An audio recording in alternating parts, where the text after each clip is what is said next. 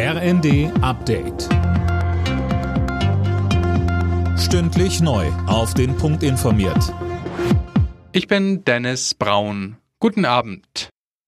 Haushaltskrise hin oder her, die Erhöhung des Bürgergeldes im nächsten Jahr soll kommen. Das hat Arbeits- und Sozialminister Hubertus Heil nochmal klargestellt. Zuletzt hatten die FDP und die Union gefordert, die geplante Erhöhung wegen des Milliardenlochs im Haushalt zu streichen. Heil sagt, wir werden als Koalition diese Haushaltsprobleme lösen. Davon bin ich überzeugt. Dazu müssen alle einen Beitrag leisten. Dafür braucht es pragmatische Lösungen. Ich bin auch dafür, dass wir darüber diskutieren, wie wir den Sozialstaat zielgenauer machen können. Aber wozu ich nicht bereit bin, ist, dass soziale Sicherheit in Deutschland zerstört wird. Das Schneechaos in Süddeutschland sorgt weiter für Probleme. Auch heute sind wieder zahlreiche Züge ausgefallen und auch Verbindungen am Münchner Flughafen. Vor allem an der Bahn gibt es Kritik, dass sie zu schlecht auf den Schnee vorbereitet ist.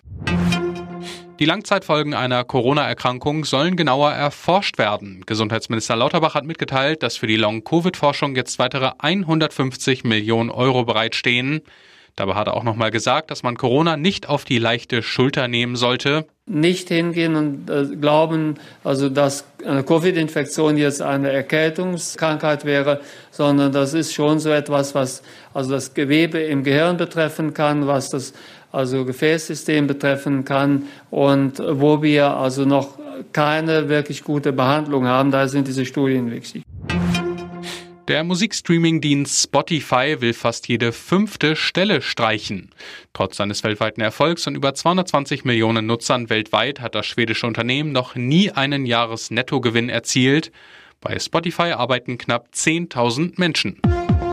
Alle Nachrichten auf rnd.de